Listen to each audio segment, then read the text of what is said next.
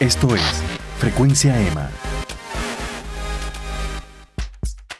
Saludos amigos y bienvenidos a la segunda temporada de Frecuencia EMA. Yo soy Emanuel Márquez del blog Easy Endurance y en el episodio de hoy presento quizás la entrevista que más deseaba hacer desde que comenzó el podcast con el legendario periodista deportivo Jesús Chu García. Esta es la versión parcialmente editada donde discutimos su llegada a Puerto Rico desde Cuba cuando tenía 10 años, sus comienzos en el periodismo hasta la llegada del nuevo día y su posterior renuncia. También hablamos de las razones que lo llevaron a cerrar sus redes sociales, la democratización del medio y su relación con Carlos Castañeda, Fufi Santori y Genaro Tuto Marchán. Esta entrevista está llena de anécdotas y detalles que nos atrapan en una historia realmente increíble. Eh, la entrevista fue grabada en un sitio público con muchas personas y ruido alrededor, así que disculpen ese inconveniente, pero aún así creo que se escucha bastante bien y creo que la pueden disfrutar. Hoy nuestro podcast también está cumpliendo su primer aniversario.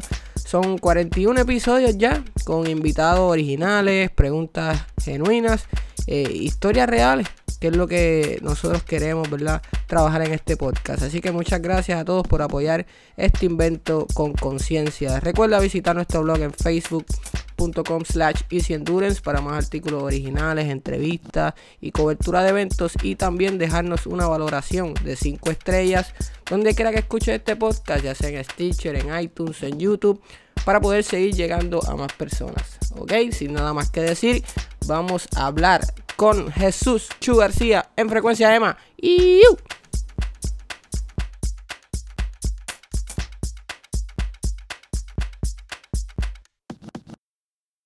Bien amigos, nos acompaña en este episodio de Frecuencia EMA condecorado el, el, celebrado periodista deportivo acá en Puerto Rico, Jesús Chu García. Chu, es un honor para mí que hayas aceptado esta invitación. Gracias de corazón, ¿cómo te encuentras? Yo me encuentro muy bien eh, y, muy contento de que hayas tomado este camino tan bonito, tan moderno, ¿no? Del periodismo. Y tú que eres joven, pues veo que estás yendo ya por el, por el sendero perfecto. A Chu lo conozco hace algún tiempo, tenemos un gran amigo en común, el señor Eric Rodríguez, siempre nos pasamos charlando, siempre que he compartido con Chu ha sido tremenda la experiencia. Hoy, Chu, estoy al otro lado de acá, ¿verdad? Para ponerte en la silla caliente, para, divertirnos un rato. Chu, tú llegas a Puerto Rico cuando tienes 10 años. Sí, yo, en un caso mío bastante atípico, mi padre nació en Puerto Rico, en el barrio Almirante Sur, en Vega Baja, y a los dos años tuvo que irse para Cuba porque eh, expatriaron a su padre, a su familia por cuestiones políticas los españoles y entonces mi mamá no, mi mamá es cubana. Yo nací en Cuba en, en, 1947 y da la casualidad que el, en, febrero del 58, 24 de febrero del 58, vine, vine para acá, para San Juan, con mi padre, mi única hermana y mi madre. Y desde entonces, pues he permanecido viviendo oficialmente aquí, aunque cuando triunfó Fidel mi padre simpatizaba con su movimiento 26 de julio, volvió a Cuba, vio que aquello no era lo que habían prometido, entonces ya vinimos definitivamente en el 61 para acá. Y ahí entonces pues, me, establecí aquí, que ya básicamente llevo 40, 60 años. Chu, ¿cuál era tu conciencia en términos de deporte para época en Puerto Rico?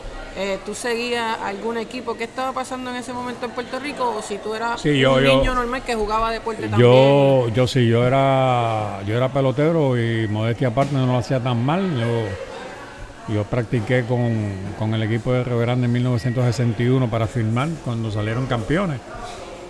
Y, pero decidí, me cansé del béisbol porque siempre mi, padre y mi familia querían que yo fuera pelotero. Y ya, me, cansé, las cosas forzadas no me gustaban. Y, en ese año, cuando vinimos la última vez, pues mi padre tuvo que irse a vivir a Puerta de Tierra. compró un restaurante allí, vivíamos allí en la Parada 5, en la San Agustín. Y me convertí en seguidor de los senadores de San Juan por lo cercano que me quedaba el sitio Escobar. Entonces yo asistía a las veladas de boxeo aficionado, que se, cuando aquello todavía no era, no era bajo el concepto olímpico, se llamaba boxeo de guantes dorados, y, se celebraba en el sitio Escobar. Entonces yo siempre iba caminando de mi casa a los juegos de pelota de los senadores de San Juan y, y, al boxeo aficionado y el boxeo profesional, que eran las tres cosas que se celebraban ahí. Curiosamente, yo fui testigo del batazo más largo que se ha dado en la historia del béisbol, que se lo dio Frank Howard, que después jugó en Grandes Ligas muchos años. El gigantón Frank Howard, que jugaba de Cagua, se lo dio a Jack Fisher, un pitcher de San Juan. La bola la metió entre el Legislative Center y, y la gente relajando decía que cayó al mar porque nadie la vio. La bola, tú, tú, Pasó el escambrón. Sí, pasó una cosita así, tú miraste, y no viste lo que pasó. Se calcula que eso fue un batazo de sobre 550 pies, es lo que la gente calculaba, porque pasó, pero bien alto y bien lejos en el sitio Escobar. Y yo estaba allí, yo era un muchachón y estaba presenciando eso. Entonces en el baloncesto, pues me convertí en aficionado, en aficionado, en seguidor también de los Cardenales de Río Piedra. Eh, contrario a, que San Juan estaba cerca, pero no me gustaba. Se llamaban primero a los Santos de San Juan, después le pusieron las Águilas de San Juan, pero no me gustaba San Juan, me gustaba más los Cardenales de Río Piedra, que llegaron a ser campeón después con Bernie Vickers, la única vez que ganaron un campeonato. ¿Dónde jugaban de local ellos? En el Irán Bison, al Wow. principio se jugaba al aire libre y entonces Santurce también jugaba en el Irán Bison. Después Santurce se convierte en Guaynabo y pasa a Guaynabo. y ahí es que entra eh, Cachorro Santiago, que era de Santurce, pasa allá y entonces Quijote Morales empieza a jugar y Fico López se convierte el equipo de Guaynabo en uno de los mejores equipos de la liga proveniente de Santurce. Río Piedra llegó a tener un feudo con, con Bayamón. Yo iba a los juegos en la Pepín Cestero en Bayamón, que todavía existe la cancha, ahora la, ahora la modernizaron. La usan mucho para lucha libre, estuvieron usándola en estos años anteriores. Y ahora están jugando máster y hay una liga que se llama Rubén Rodríguez y juegan partidos máster, lo juegan allí. Cuando aquello, la Pepín, tú tenías que llegar, si tú querías ver un juego, tú tenías que llegar a las 5 o las 6 de la tarde y sentarte, porque no podías moverte, ya se llenaba, entonces era, había una verja de Cycon Fence que te protegía, era un sitio con muy poca seguridad policial y seguridad, pues había mucho, había, mucha bronca, sí, había mucha bronca. Y hubo una gran final entre los Cardenales de Río Piedra y Bayamón, que aquella fue apoteósica. Eh, los Cardenales de Río Piedra tenían un tremendo equipo y entonces Bayamón era el de la dinastía, ¿no? Me recuerdo lo que los otros días estaba hablando con Juan Rodríguez. Juan Rodríguez es el único jugador élite y Tortí que han ganado ocho equipos, ocho, ocho títulos con el, con el mismo equipo, con Bayamón, pues Piculín ganó ocho, pero con diferentes equipos. Diferentes. Pero Tito Ortiz y, y Rubén ganaron ocho con el mismo equipo. ¿Sabes? Que es una cosa bien. Y en eso entonces yo me pasaba.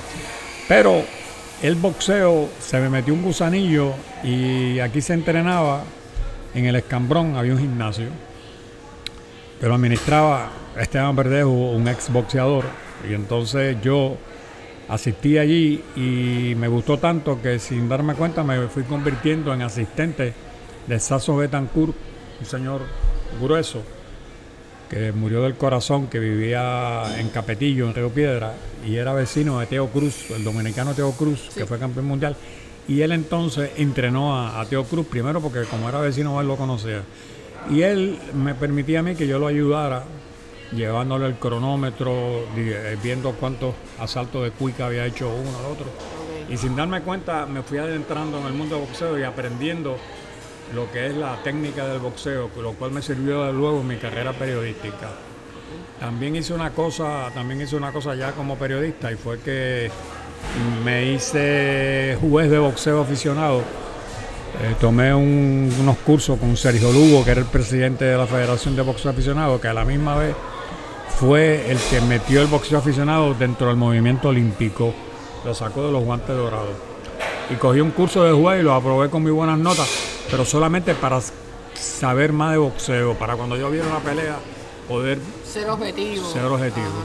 Y una de las cosas que yo más puse en práctica como, perio- como, como cronista de boxeo y después como analista de boxeo es que normalmente cuando yo asistía a una pelea de boxeo, yo en el minuto de descanso, mm, todo el mundo estaba mirando para el lado, si, si se fumaba cuando aquello, se fumaba un cigarrillo, tomaba un café, yo no, yo estaba pendiente de las esquinas. Porque ahí era, ahí era que yo descubría, y tú leías los labios, porque nosotros nos sentaban en primera fila, pegado al ring, y ahí tú olfateabas todo lo que estaba pasando, cuáles eran las instrucciones, si hubo una queja de un boxeador.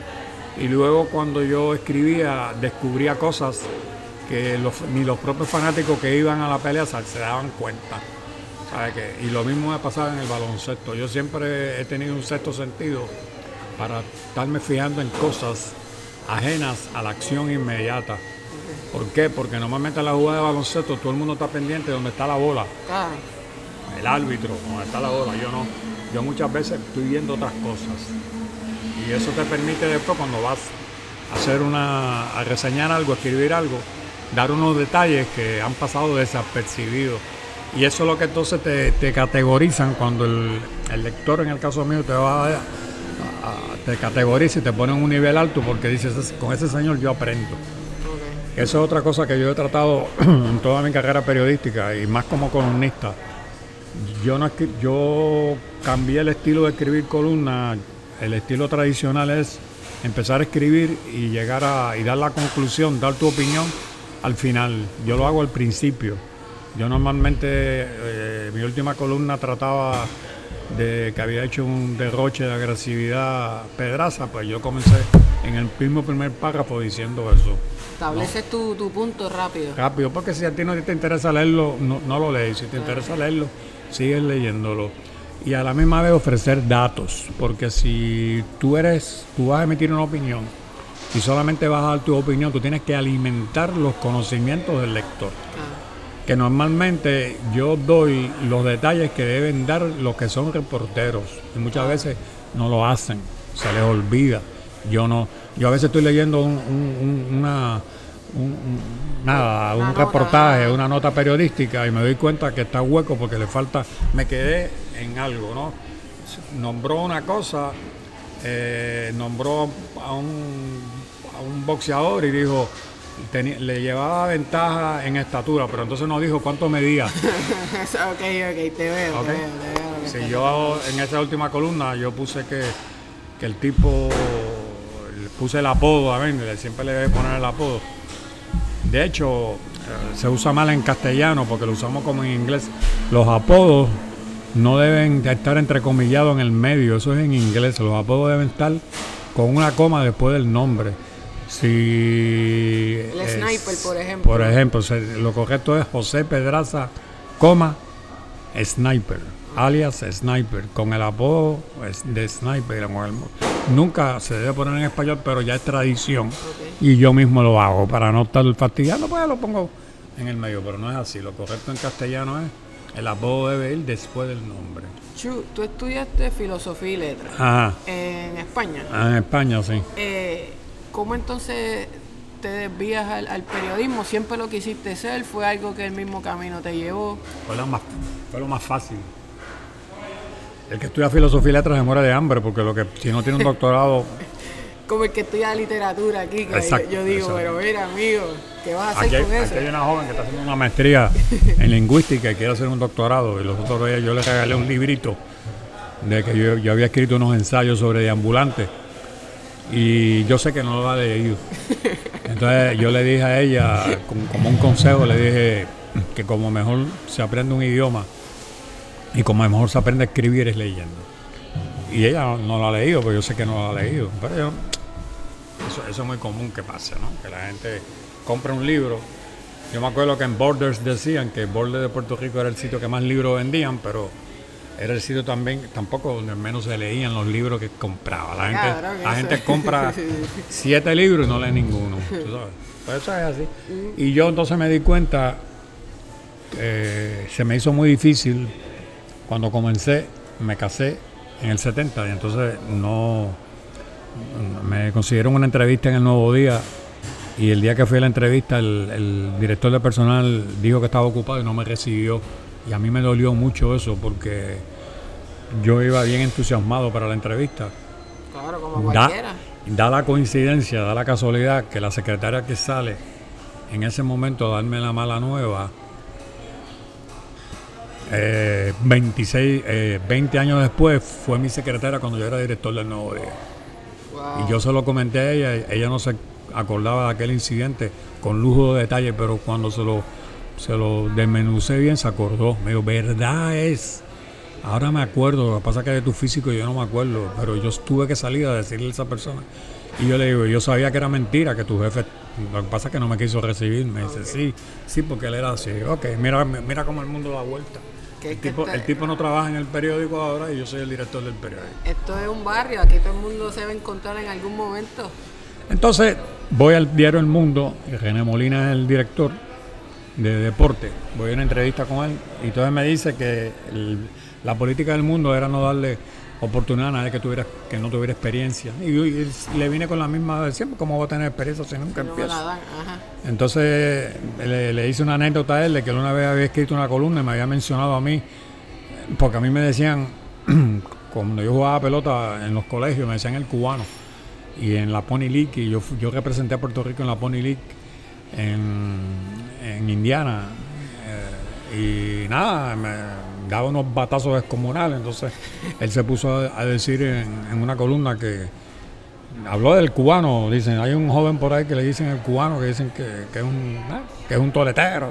Y se lo comenté a él y dice, ¿de verdad que sí? No me nombraste por mi nombre de pila, pero me, dijiste el cubano. A mí me decían el cubano porque en aquel momento no había tantos cubanos. En los años 60 había muy pocos cubanos aquí que jugaran deporte. Y así entonces no me dieron la oportunidad y entonces hice una revista con otro amigo mío, Francisco Pérez Vizcarrondo, y le pusimos de nombre, una revista deportiva, le pusimos de nombre Trofeo, una revista mensual. La hacíamos todo. Levantábamos los materiales, tomábamos las fotos, bueno, todo, todo, todo, todo. Hacíamos la revista, la distribuíamos.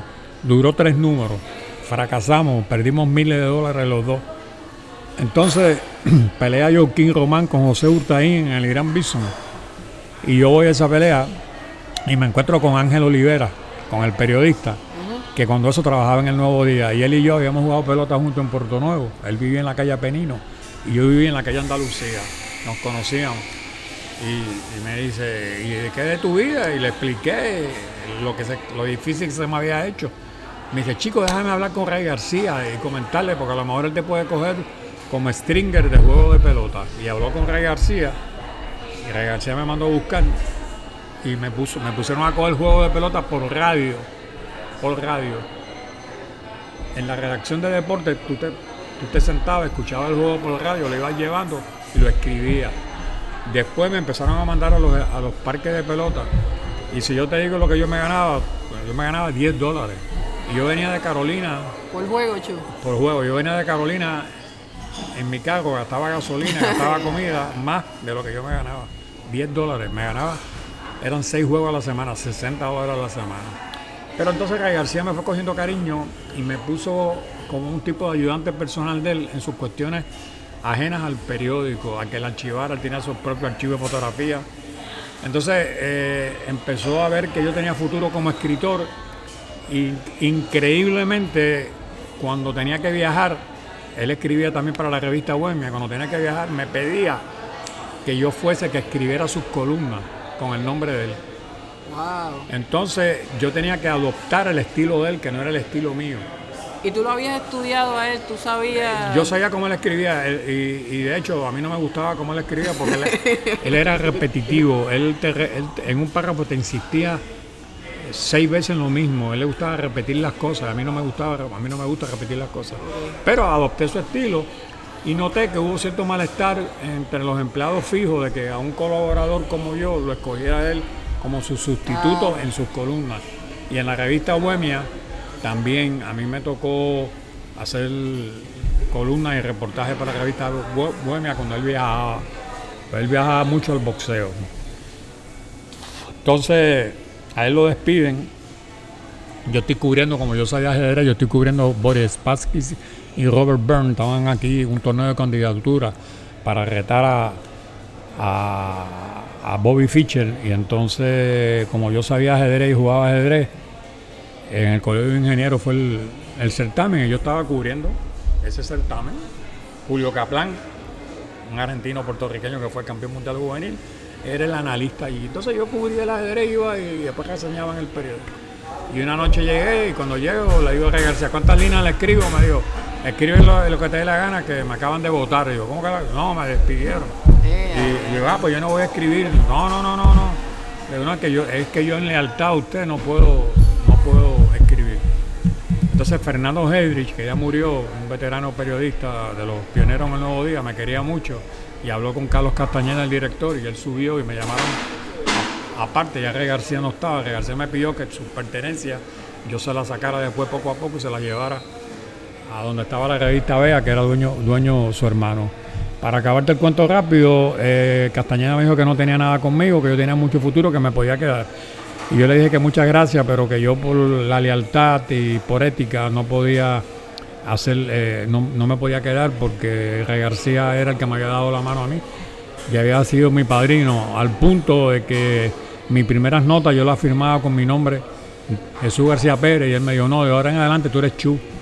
Le digo, ¿cómo que Chu? Y dice, de ahora en adelante vas a firmar Chu García. ¿Él fue el que te bautizó entonces? Me bautizó como Chu. Wow. Entonces, eh, la gente creía que éramos familia porque él era Ray García y se creía que yo, la gente creía que yo era sobrino de él o algo, ¿no? No éramos nada. Su nombre era Raimundo. Pero su hermano, Roberto García, era un gran periodista y era codueño de la revista Bea con Enrique Pizzi Galindo.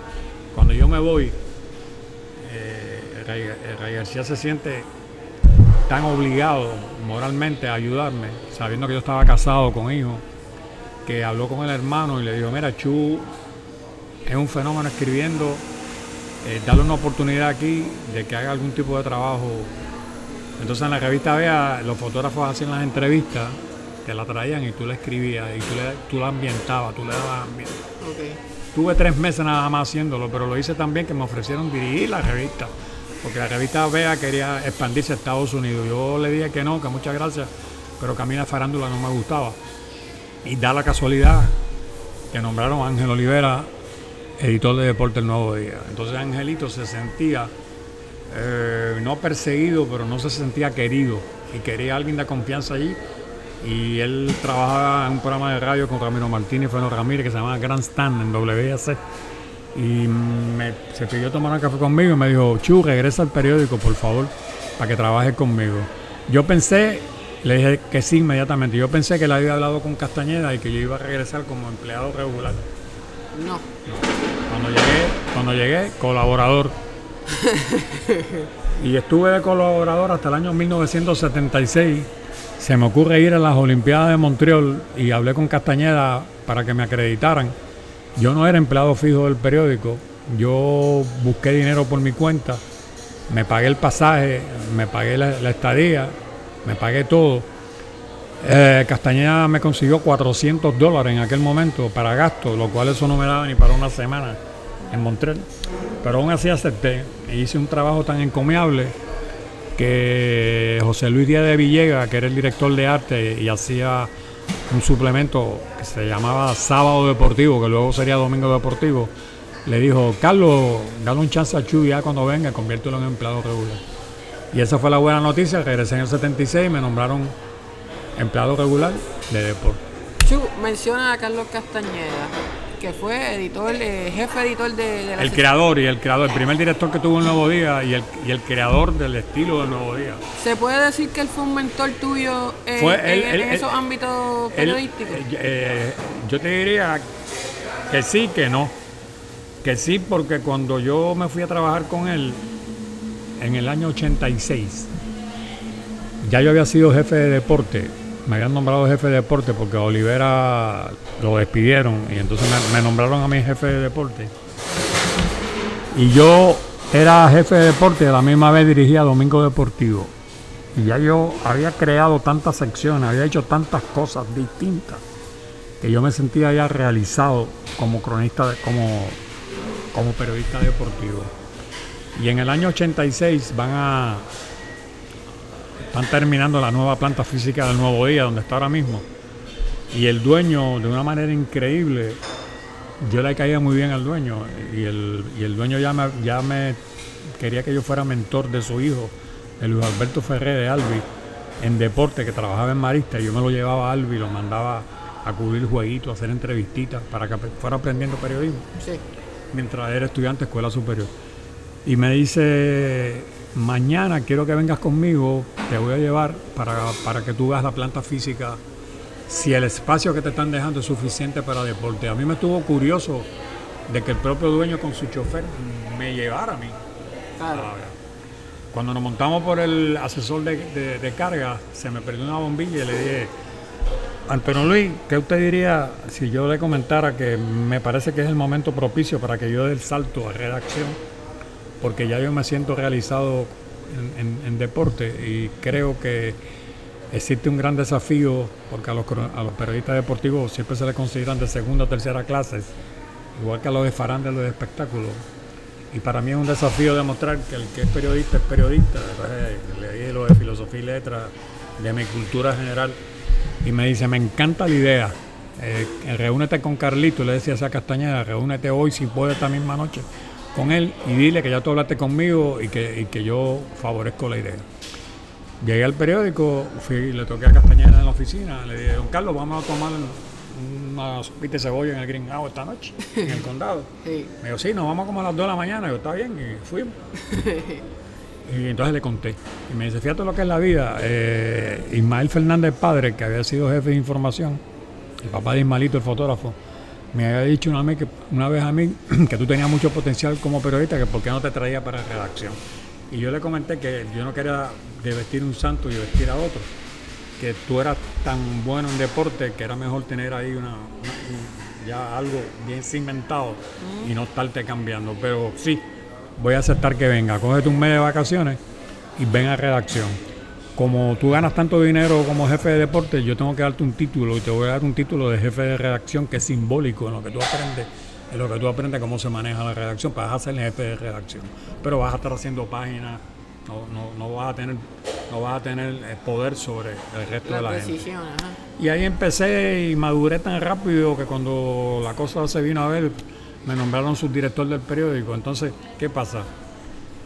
Que casualmente Castañeda había estudiado también en el Colegio de La Salle, Ok. en La Habana. Y como yo también había estudiado en un Colegio de La Salle, teníamos lo que se llamaba la sintonía en personalidad, en carácter, en, en creatividad, en todo. Y llegó un momento en que, sin ser mi mentor per se, él me decía un día, oye Chu, se me ocurrió una cosa, va, dile bienvenido que preparo un artículo sobre tal tema para el domingo. Y yo le dije, mira qué cosa, ya yo se lo dije el martes, ya él lo está preparando. Wow. Entonces, él se dio cuenta que yo pensaba y oraba igual que él. Y ahí fue que, pero entonces, él decide irse del periódico, porque él presintió que los hijos estaban creciendo, que se iba a convertir en una empresa familiar y él iba a tener problemas. Y habló con el dueño y entonces el dueño y él llegaron a la conclusión de que yo era el candidato perfecto para sustituirlo. Y quedaron en que yo lo sustituyera a fines del 79, pero Castañeda nunca me dijo nada. Un día me dejó caer algo así, porque en una reunión me dijo, deja que tú vayas a las reuniones de los martes eh, de los directores de departamento y te das cuenta cómo allí le doran las píldoras al dueño y lo cogen de ojo. Y, bueno, yo, no, yo, no- pensé que a lo mejor un día me invitaban. y el dueño me llama un día a su oficina y me dice, ven acá, Carlito no, está ahí- no ha hablado contigo nada. Digo, ¿de qué? Me dice, de, que hemos decidido que tú seas el próximo director del periódico. Digo, no, yo no sabía nada. Me dice, ¿y ahora que te acabas de enterar, cuál es tu respuesta? Digo, yo no tengo problema. Digo, es más, déjeme decirle a usted que en el último año el que ha estado dirigiendo el periódico soy yo. Y esto te lo puedo contar, y, nunca se debe hablar nada negativo de, de los muertos, pero Castañeda era tan bueno que trabajaba monolíticamente. Él consideraba que la calidad del periódico estaba en que él estuviera la injerencia completa. Él desconfiaba un poco De del- la demás gente. Entonces, cuando yo llegué a la redacción, noté una redacción alicaída, una redacción que no tenía punch, no tenía punch. personalidad, no tenía, no tenía confianza, no había autoestima en los periodistas. Y yo con mi carácter y mi cosa fui logrando que la gente fuera encajando. Y entonces, ¿qué pasa? Que sin, sin querer, pues yo estaba dirigiendo la redacción porque yo era el que, el que le llevaba las órdenes a ellos, se lo decía de cierta manera. Y había contentura, la gente empezó a trabajar Creaste una mejor. afinidad y, y subió la productividad. Subió la, la productividad y Castañeda se dio cuenta. Como diciendo, "Fí- fíjate lo que es la vida. Yo pensé que nunca se podía y Chulo ha hecho. Nunca me lo dijo, pero él lo notó. Y ahí nada, ahí surgió todo, me hice director del periódico. Cuando más éxito tuvo el periódico, en, el periódico llegó a tener una tirada de 300 mil ejemplares, que ahora anda, ahora anda por 120, creo. Cuando más ganancias en millones netos tuvo el periódico fue en el año 95, estando yo de director. Y pasó una cosa que yo estoy escribiendo en mis memorias, y esto te lo puedo decir a ti, pasó una cosa muy curiosa en el año 96, al principio, el dueño me dijo que quería una nueva redacción. El New Newsroom le llamó él y que había contratado a dos españoles, a un americano, y hizo una comisión de sus cinco hijos, su esposa y esos tres asesores y yo, una comisión para ver cómo se lograba una nueva redacción donde se hiciera la transición para sus hijos. Yo le dije que yo no tenía ningún problema, que aunque yo estaba en desventaja numérica de nueve contra uno, cinco hijos, la esposa, él, siete, diez contra uno, que yo no tenía problema, pero que me diera la oportunidad de paralelamente al informe que le hicieran los asesores, al resultado que se llegara después de una serie de reuniones, que me permitiera que yo le entregara cuál era mi propuesta a una nueva redacción, estando incluyendo a sus hijos. Y me dijo que no. Y yo le digo, ¿puedo saber por qué no? Porque él conmigo, yo era su Golden Boy, ¿no? Yo era su persona. Y me dice, no, porque me vas a convencer. Y yo le digo, pero si yo lo voy a convencer, ¿para qué va a gastar dinero y tiempo? en los otros. En los otros. Y me dice, no, pero vamos a dejarlo así porque quiero hacerlo, quiero hacerlo de una manera más heterogénea. Muy bien. Y ya el mismo primer día hubo una pequeña bronca porque se, estaba conduciendo la reunión en inglés, entonces él dijo que este era el primer paso para que él y yo nos retiráramos en el 2004, juntos. Entonces cuando él dijo así mismo, yo dije, yo vine, interrumpí sin pedir permiso de nada y dije, maybe together, maybe not. Cuando yo dije así, todo el mundo me miró, los hijos, todo el mundo me miró.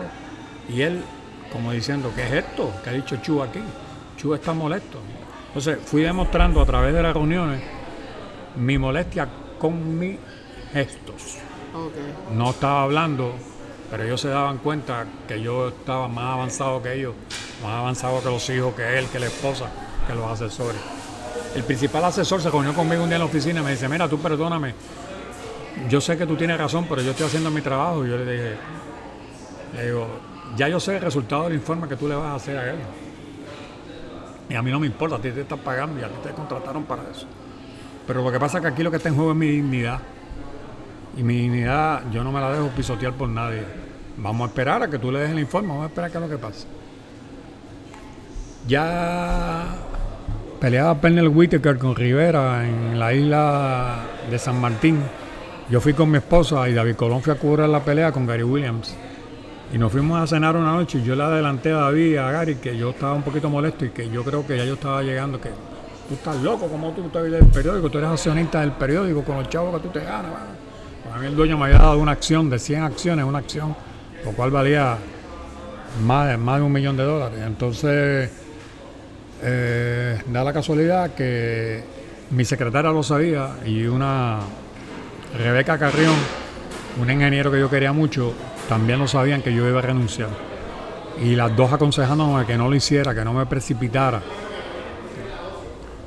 Y el 20 de mayo de 1996, que casualmente ese día es la independencia de Cuba. Curiosamente. El día 18 de mayo se celebra el aniversario del periódico. Se celebraba 26 años, hayan celebrado del, del nacimiento del nuevo día. Y él me llama a su oficina. Yo cojo mi bulto, un bulto coach que todavía tengo. Lo pongo ahí y le digo a mi, a mi, secretaria, a Olga Reyes, le digo, si por casualidad tú ves que yo no regreso aquí, me llevas el bulto a mi casa esta noche. Porque el Antonio acostumbraba cuando despedía a la gente, lo despedía fulminantemente, no podía ni regresar a la oficina. en ese momento de su oficina, afuera, y ponían una foto en la, caseta de seguridad de que esa persona no podía volver a entrar al periódico. Bueno, grato, rápido. Entonces llega y me entrega el informe. Y el informe en el, al principio decía, en el, primer punto decía que de ahora en adelante el director del periódico eh, no tendrá la autonomía editorial y tendrá que estar supeditado a la autonomía del dueño del periódico, del policho. Segundo punto, que sus hijos, María Luisa Ferrer y Luis Alberto Ferrer, serían, serían los que estarían a cargo de como asistente del director a hacer diariamente el diario. El director se quedaba como director dándole consejos a ellos, pero no iba a producir el periódico. Y ya ahí mismo no seguí leyendo yo. Le digo, aquí hay un problema, Antonio Luis me dice, ¿cuál? Le digo, que yo no puedo aceptar ninguno de estos dos puntos. Imagínense, lo que venga después, menos todavía, no lo voy a leer. Así que tú, ¿pero qué tú me estás tratando de decir a mí? No, no estoy tratando de decirle, tratando, no, es que le estoy informando que estoy renunciando. Y me dice, ¿cómo? Y un golpe en la mesa, ¿que tú estás qué? Digo, renunciando. Pero ¿cómo tú me vas a renunciar si mis hijos no están preparados para suplantarte? Digo, ese no es mi problema. Eso usted debió haberlo tomado en consideración cuando hizo esto. Pero si usted le dio, pero yo no me he realizado todavía como director, a mí me, me queda mucho más que darle como director para beneficio suyo. Pero hay otro, hay una cosa aquí, y es que usted es el dueño, y usted puede hacer con su periódico lo que usted quiera, Claro. pero usted no puede hacer conmigo lo que usted quiera. Ok, lo mataste ahí. Entonces me dice, se está hirviendo. Entonces me dice, pues vete a tu oficina y yo voy a llamar a mis hijos ahora. Dentro de 10 minutos les voy a decir que vayan allá.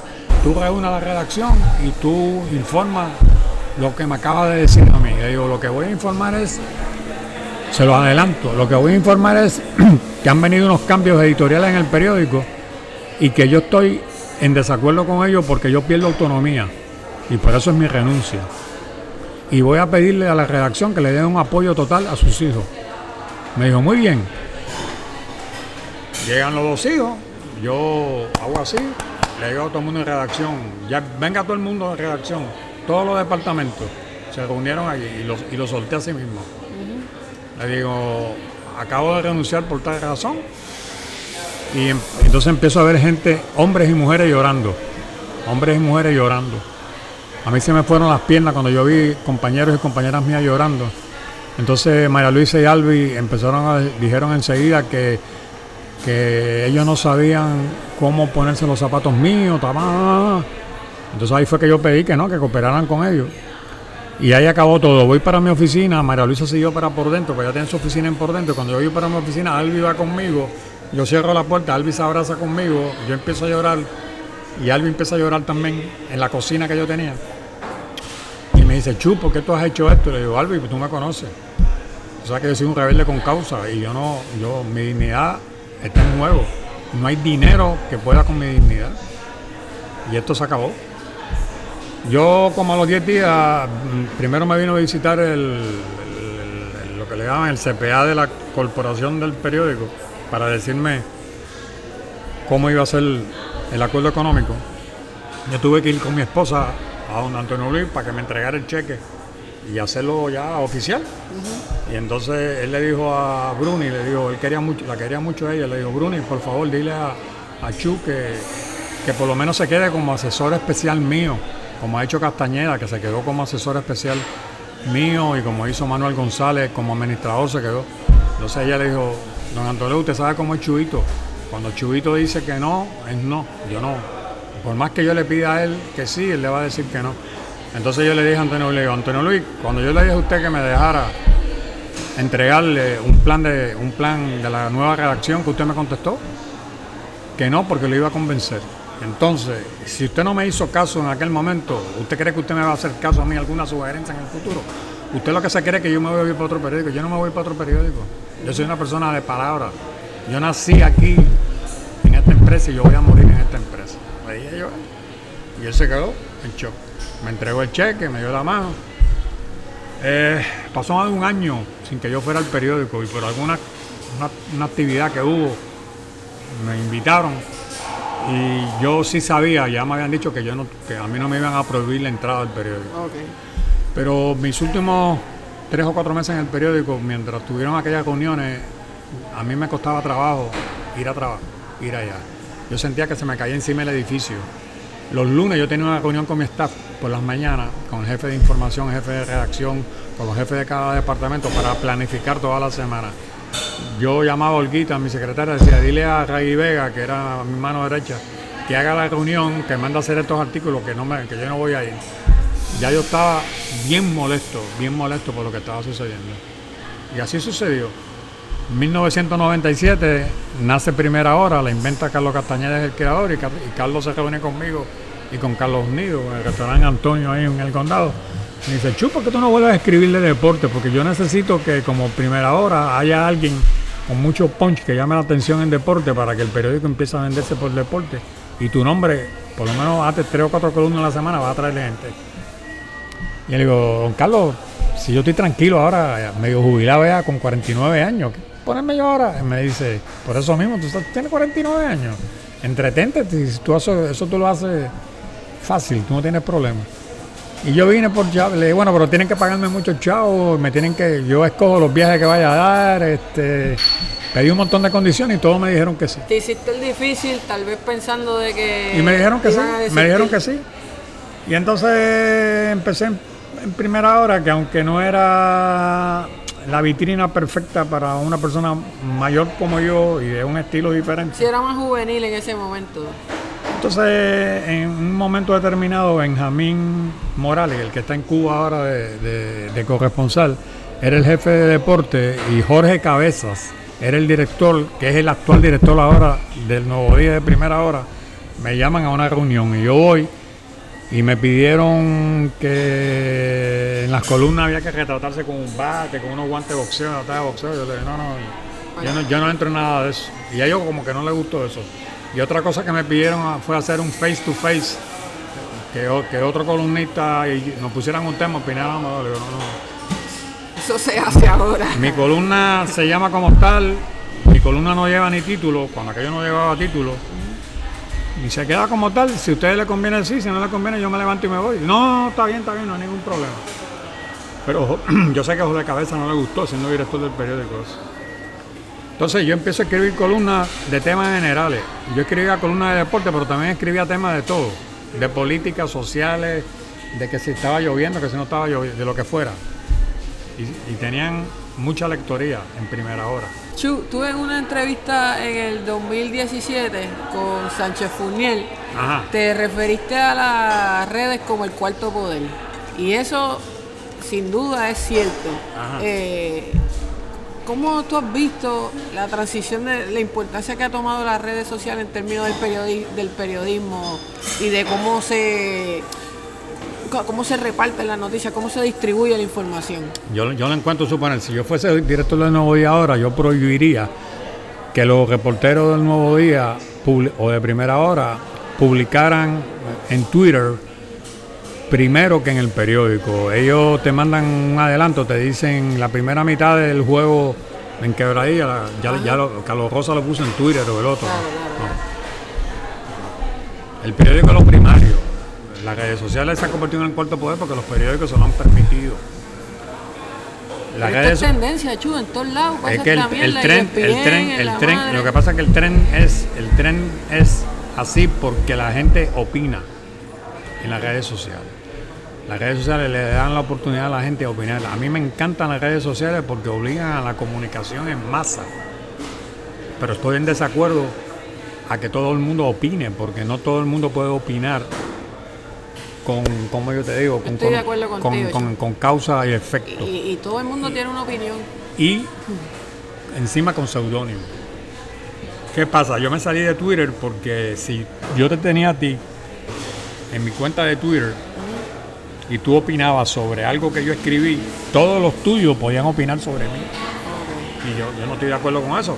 Raúl Alzaga venía, un periodista, y yo escribía algo y él estaba de acuerdo conmigo y ponía una opinión. Entonces él tenía miles de, de seguidores más que yo y entonces venían, cualquiera de esos venía y me ofendía. A caerte encima de ti. Y me ofendía. Ajá, ajá. Me decía, este cubano me hablaba mal.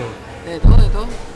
Me ha pasado a mí que no soy nada, Ah, no. ni la sombra, y, Bueno, y Entonces, a entonces yo, yo me he dado cuenta, entonces me di cuenta, por eso le dije a Fournier que las redes sociales se han, se han ido y ahora mismo la gente lo está viendo, como lo que está pasando en Facebook, lo que está pasando en todos lados. Y ya la- la- eso ya se le fue a todo el mundo. Chu, ¿puede desaparecer el periódico impreso? No puede, al contrario, yo te puedo enseñar, yo te puedo enseñar un artículo, un estudio que acaban de hacer en, en el, en el Wall Street Journal. A ver si lo consigo y te mando copias. Lo voy a, lo voy a buscar con cuidado aquí. Me te sigo hablando, te lo voy a buscar. tranquilo. Donde no, donde no, donde no puede desaparecer. Hay un Para mí, las redes sociales deben ser un valor añadido a los periódicos y a los medios tradicionales de radio, prensa y televisión. Cuando el Nuevo Día estaba en su apogeo, la radio y la televisión publicaban lo que salía en la portada del Nuevo Día. Ahora no. Ahora es todo lo contrario.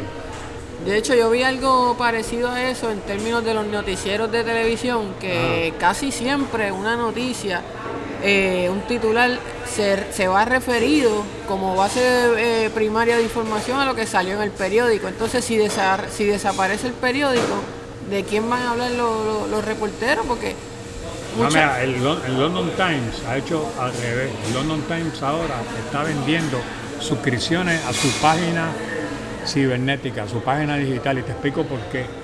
Ellos en el periódico publican lo que le llaman la noticia, el spot news. Ajá. Pero los ingleses son personas analíticas, que les gustan pensar.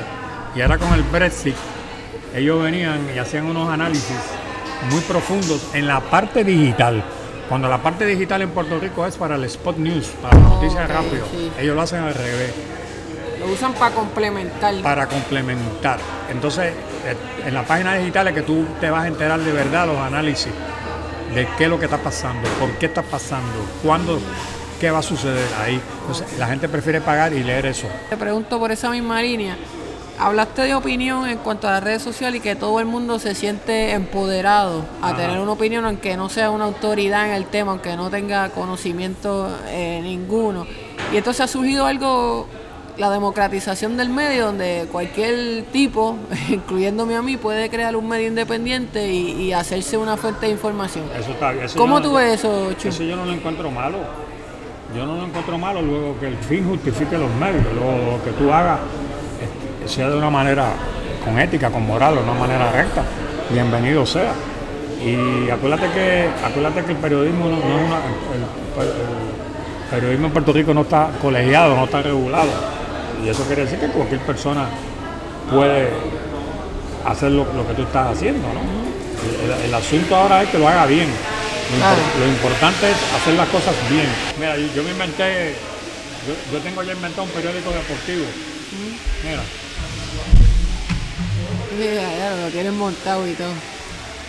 el Depur Deportivo.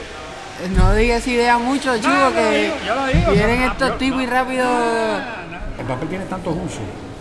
Además, la gente confía siempre más en lo que lee que en lo que escucha. Porque si tú no lo escuchaste por la radio o lo viste por televisión en ese momento, tú no te vas a enterar. Entonces tú porfías porque lo leíste, no porque lo viste, no porque lo viste. Dices, no, yo lo leí y tengo pruebas. Claro. Chu, yo quería entrar en el proceso tuyo de escritura, el proceso creativo. Ahorita me dijiste algo que me voló la cabeza y es que puedes escribir con cualquier tipo de ruido, distracciones en el ambiente. Mira, yo llegué a un momento, yo llegué a un momento, cuando yo viajaba, Castañeda siempre quería que fuera yo que fuera a cubrir el boxeo. Y después yo eh, daba oportunidad que vaya otra gente, que vaya Eric, que vaya David, que vaya... Yo escribía mis columnas, ¿tú sabes cómo? Dictaba por teléfono sin escribirlas. Anda. Que eso es lo más difícil que hay columnas. Y yo venía y le decía a Pepo, punto y aparte, y le digo, Pepo, debo llevar alrededor de 350 palabras. Dice, déjame contarlas. Y se lleva 361. Digo, ok. Pepo se quedaba en shock. Que estabas ahí. Eh, entonces, yo, ahora, yo ahora no te escribo más de 400 palabras, salvo casos excepcionales que tú necesitas escribir un poquito más. Porque si yo en 400 palabras no puedo decir lo que quiero decir, no merece que lo escriba. ¿no? Y entonces, este, eh, llegué a, dominar eso, a coger el teléfono ahora mismo y, ponerme, tú me dices ahora, vamos, escríbeme la columna que vas a escribir de Tokido y ahora mismo empiezo a hablarla y te la, te la y eso se lo debo al Colegio de la Salle, porque el Colegio de la Salle, yo no creo que lo expliqué, pero nos obligaban todos los días aprendernos cosas de memoria. Nos ponían de ese tamaño, tú ves ahí ese de eso, una pizarra con eso, un solo párrafo, muy bien escrito sobre un tema. Botánica, zoología, geografía, historia, religión. y teníamos que aprendernos, nos daban media hora para que nos lo aprendiéramos de memoria. Al otro día, no que te lo llevaba para tu casa, al otro día tú tenías que ponerte de espalda y leerlo. Anda, pues, ¿Qué pasa? Que tú tenías que hacerlo con una enunciación perfecta. Hacer la parada donde está la coma. Hacer una, una parada un poquito más larga porque era punto y coma. Hacer una parada de punto y seguido. Hacer una parada de punto y aparte.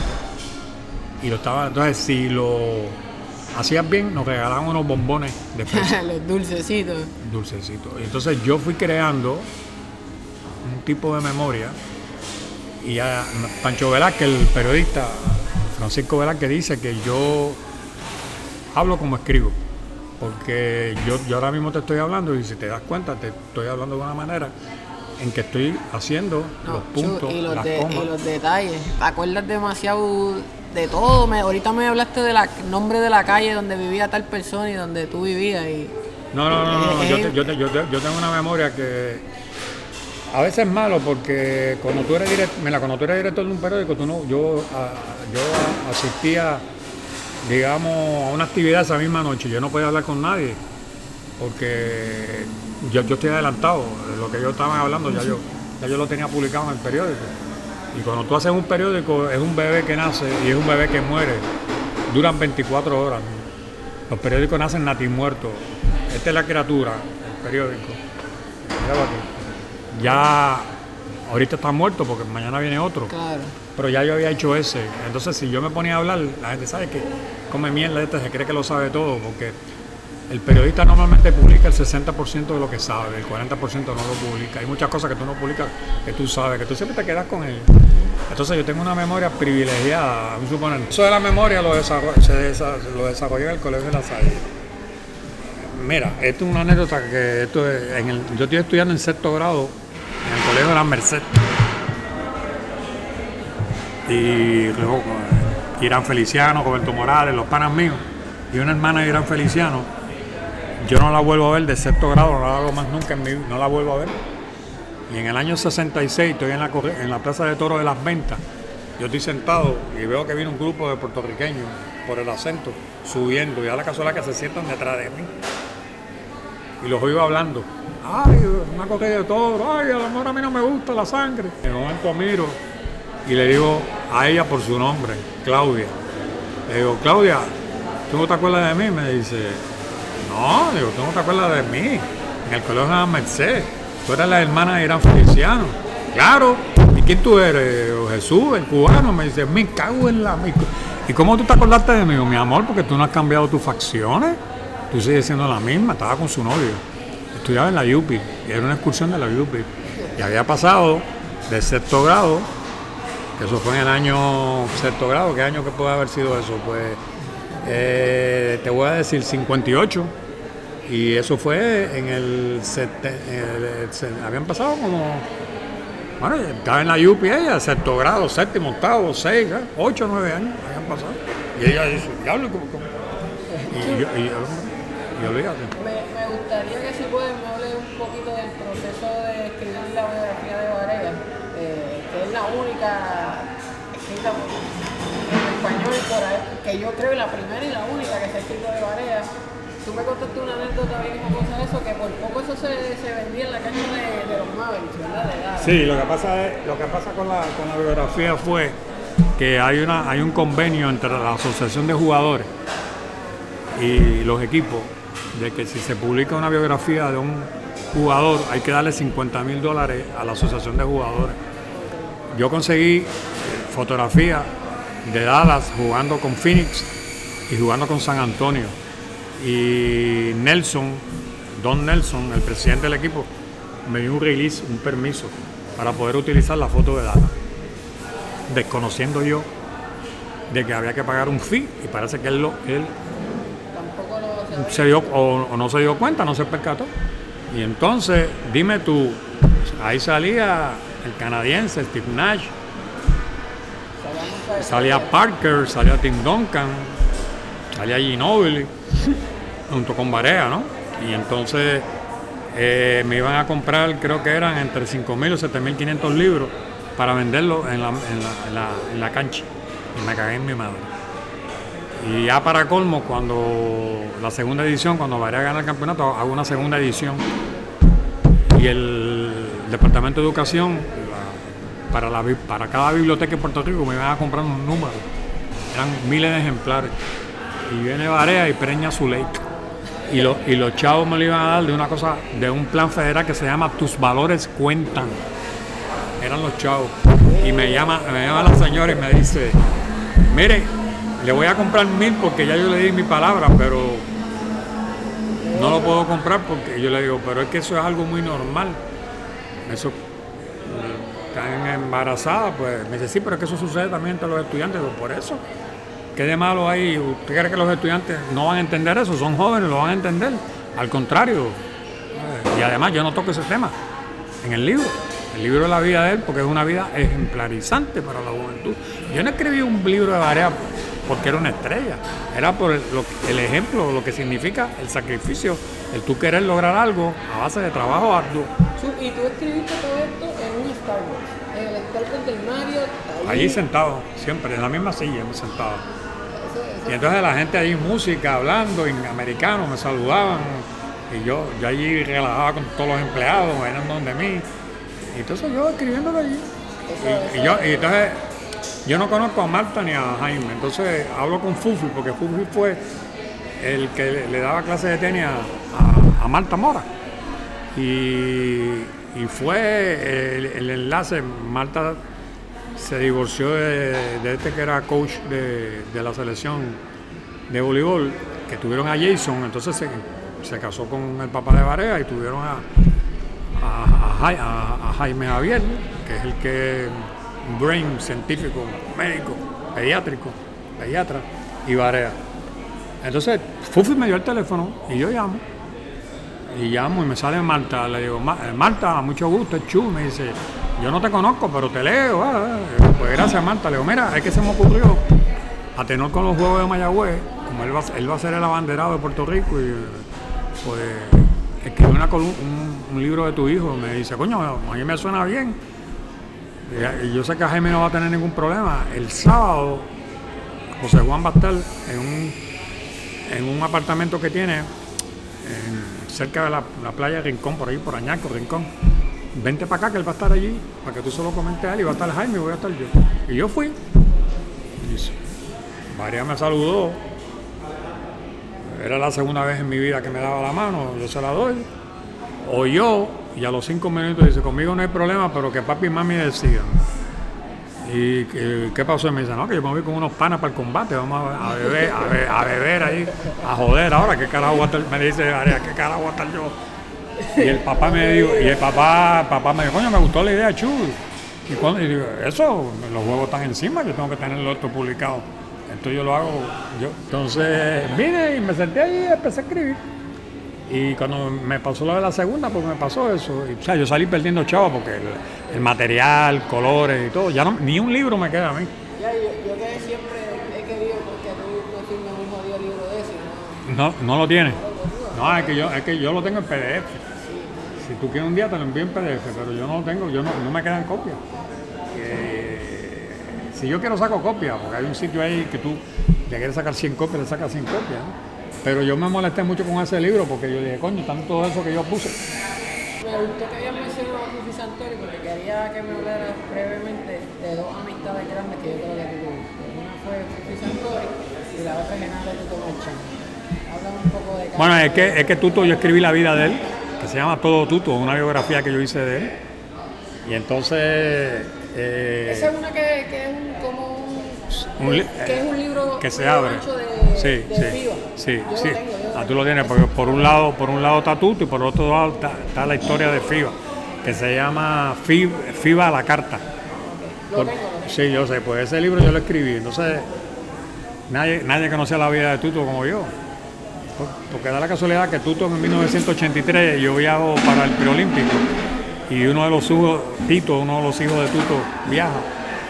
Y él me pide que yo tenía una suite, que si me podía quedar conmigo el nene. Yo le dije que sí, puse al nene a, co- a coger los juegos de baloncesto, que lo enviara los resultados para que se ganaran los chavitos ahí con los Boscoa. Y él me puso a, me entregó a Piculín de roommate mío, porque decía que había mucho tecato ahí para que no me dañaran a Piculín que tenía 19 años. Bueno, entonces pues a- ahí nació una amistad mía con Tuto muy grande. Vamos a los Panamericanos en el 83 Eso yo lo he contado ya. Sí. Y cuando venimos en el avión, pues nos dieron una pela cabrona. Y entonces yo le dije, yo voy a hablar con el director para que haga una encuesta sobre el equipo nacional y el torneo de baloncesto para ver qué quiere más el fanático. Y salió a relucir que la fanaticada prefería más el equipo nacional que el torneo BCN. Y entonces le entregué el resultado de la encuesta a Tuto para que Tuto pudiera adoptar y adaptar el torneo y el equipo para que, para que ligaran. Y así lo hicimos. Y ella, y ella, y él entonces nació, una amistad entre nosotros. Bueno, para que tengan una idea, eh, uno, de los hijos quería que yo despidiera el duelo y todo, y yo me negué, tú sabes, porque él era muy amigo de Gallizar, tenía unos- unas amistades ya viejas. Y Fufi empezó como enemigo mío en el 1979, para lo- un poco antes del 79, Rafael Morales Cabranes era presidente de la... Mira, entonces en el 1979 Rafael Morales Cabranes era presidente de la liga y celebramos un jueguito de embuste con Rusia y él le dijo a los, a los árbitros, a Calvin, a Calvin Pacheco que era árbitro, a Calvin Pacheco que era árbitro, que mantuviera el juego cerrado para que, para que el segundo juego fuera más gente. Y Calvin Pacheco lo denunció al otro día en un restaurante que se llamaba Torre de la Reina. Hizo una denuncia de que le pidió que, que arreglara el juego para que Puerto Rico, y la casa que Puerto Rico ganó. Entonces, da la impresión que ganó por el arbitraje, porque Calvin Pacheco, bueno. Ya yo escribí una columna y sí le puse título y le puse cabranadas, porque pues, en vez de cabronadas, cabranadas le puse de título. Y, y Tuto y Fufi se han dado una encojonada, entonces Fufi dijo churradas, empezó a hablar mal de mí por ahí. Pero llega el 79, los panamericanos, y él escribe en claridad, y él se aparece en el periódico, y yo era el leadman allí, Angelito no estaba, y cuando él llega, me mira, me dice, buen día, digo, buen día. Él sabía quién yo era, yo también sabía quién era él, entonces me dice, ¿no se encuentra Ángel Olivera? Digo, no, ¿para qué? Dice, no, es que yo escribo en claridad, pero me gustaría ver si me puede, el nuevo día me puede acreditar para los juegos, para yo hacer unos análisis, unas cosas. Y le digo, cuenta con eso, y me dice, pero ¿y Olivera? Digo, no, soy yo. Yo soy el que, el que, el que dice quién trabaja y quién no trabaja, olvídate tú, Angelito, y te voy a coger. Y él me miró así, se echó a reír, me dio la mano. Digo, y olvídate de la churrada aquella, ¿está bien? Y se arreglaron. arreglamos y nos hicimos pana ahí para abajo. Pero, y te voy a decir una cosa, él cuando yo critiqué una cosa en Turquía, no sé qué cosa, él me criticó públicamente en, en- en descarga deportiva. Y cuando yo escribí que Eric, Eric fue el incitador, yo estoy con Eric en Venezuela y Flor no clasifica al equipo. Y entonces yo escribo una columna, me, me dice, me tocaba escribir en ese momento de noche y me dice, me dice Eri, dale un leñazo a Flor porque debe presentar la renuncia, aunque Carlos Beltrán no se la acepte, pero si tú, a ti te contratan para algo y tú no lo logras, tú pones tu puesto de confianza, tú lo pones. Y yo lo hice. Ese Eri también. Ah, yo, claro, como no va a salir el nombre de él.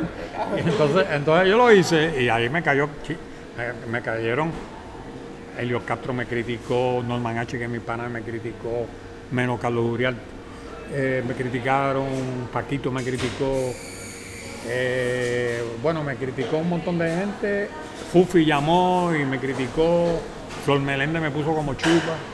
Y ahora yo escribo la columna de Flor de que hicimos las paces, porque la que murió fue la abuelita de Barea, y da la casualidad que entramos los dos juntos. Y Flor me ve, me da la mano, pues yo le doy la mano. Y le fuimos a dar el pésame a, a- a José Juan y le dimos el pésame a los dos y nos pusimos a hablar de baloncesto.